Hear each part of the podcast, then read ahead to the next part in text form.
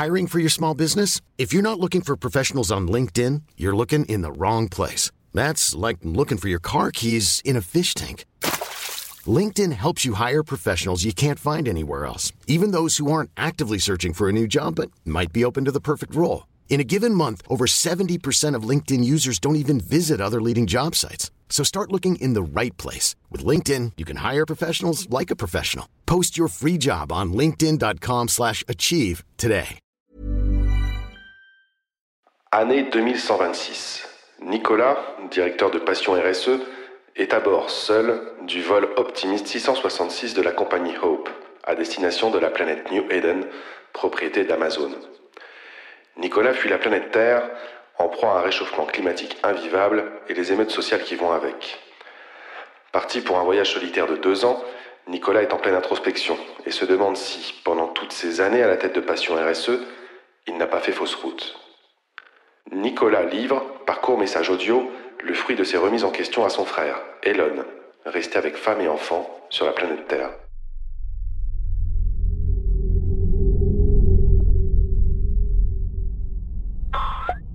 Salut Elon. J'espère vraiment que t'as reçu tous mes messages et que tu comprends à quel point je t'aime.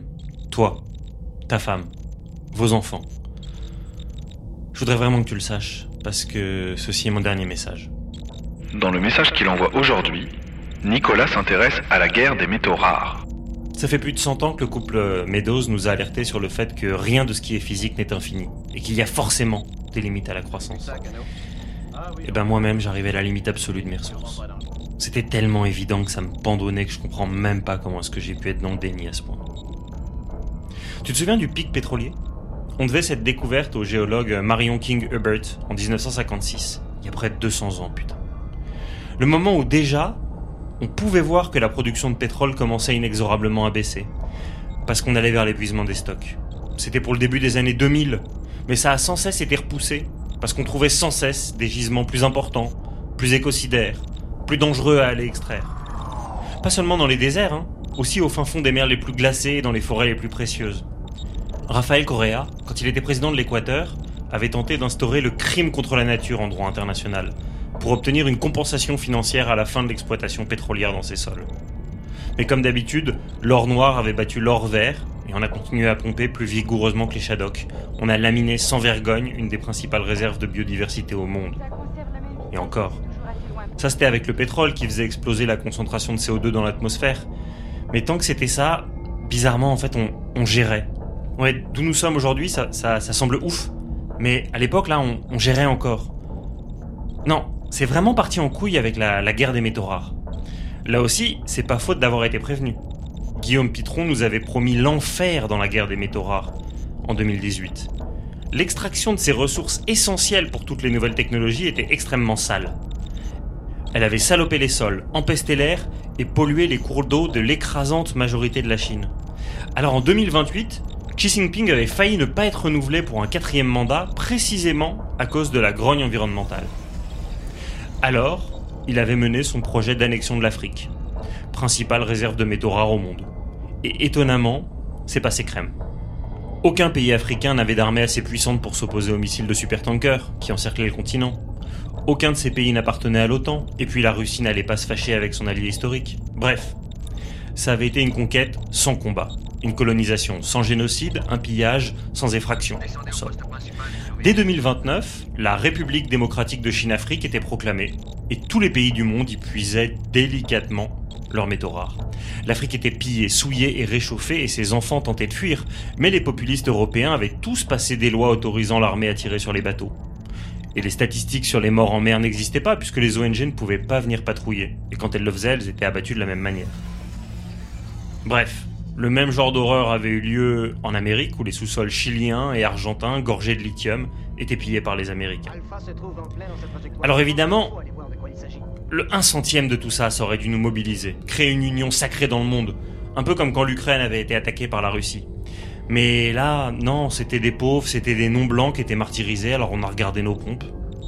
Quand la Chine, les États-Unis et la Russie ont simultanément quitté l'ONU, cette dernière s'est autodissoute, faute de légitimité restante. Et là aussi, on aurait dû hurler. Mais on s'était habitué à ce que la direction du monde soit co-construite entre les États et les entreprises. Depuis que le Danemark avait installé un ambassadeur au GAFA en 2017, tous les autres pays riches l'avaient suivi, et les grandes décisions étaient prises de concert. Et tu crois franchement qu'Apple et Tesla allaient exiger qu'on limite les extractions? Bah non. Et malgré l'évidence de la catastrophe, bah on a continué à saccager. Parce que nous, les gagnants du game, on était épargnés de la plupart des catastrophes. La plupart, bien sûr. Hein. Les Californiens exposés aux méga-feux se sont réfugiés à Hawaï. Les Néerlandais faisant face à la montée des eaux sont partis à Berlin ou à Londres. Enfin, ceux qui en avaient les moyens, bien sûr. Hein. Les autres, eh bah, ils ont grillé ou ils se sont noyés. Et moi, dans tout ça, hein, tu me diras. Bah moi, j'ai fait comme le capitaine du Titanic. J'ai continué à jouer, j'ai continué à inaugurer des fermes urbaines alimentées au photovoltaïque avec un rack à vélo électrique à l'entrée. Tu m'as proposé de prendre le maquis bien des fois, et je t'ai répondu qu'il n'y avait pas la clim. Tant pis pour moi. Voilà, Elon. Une dernière fois, j'espère que tu as bien reçu mes messages, parce que le fait de te les avoir envoyés, ça a ulcéré Amazon. J'ai reçu un mot de leur part, m'expliquant qu'il me restait quelques heures avant que la cabine ne se remplisse de gaz Greta, le plus létal qui soit, comme tu sais, ce qui n'empêchera pas l'appareil en pilote automatique de rejoindre New Eden sereinement. Et j'imagine que mon cadavre y sera composté. J'ai pas réussi à sauver le monde, j'ai même pas réussi à me sauver moi-même. Adieu Elon, fais mieux que moi. Les instruments de contrôle n'ont pas l'air en forme.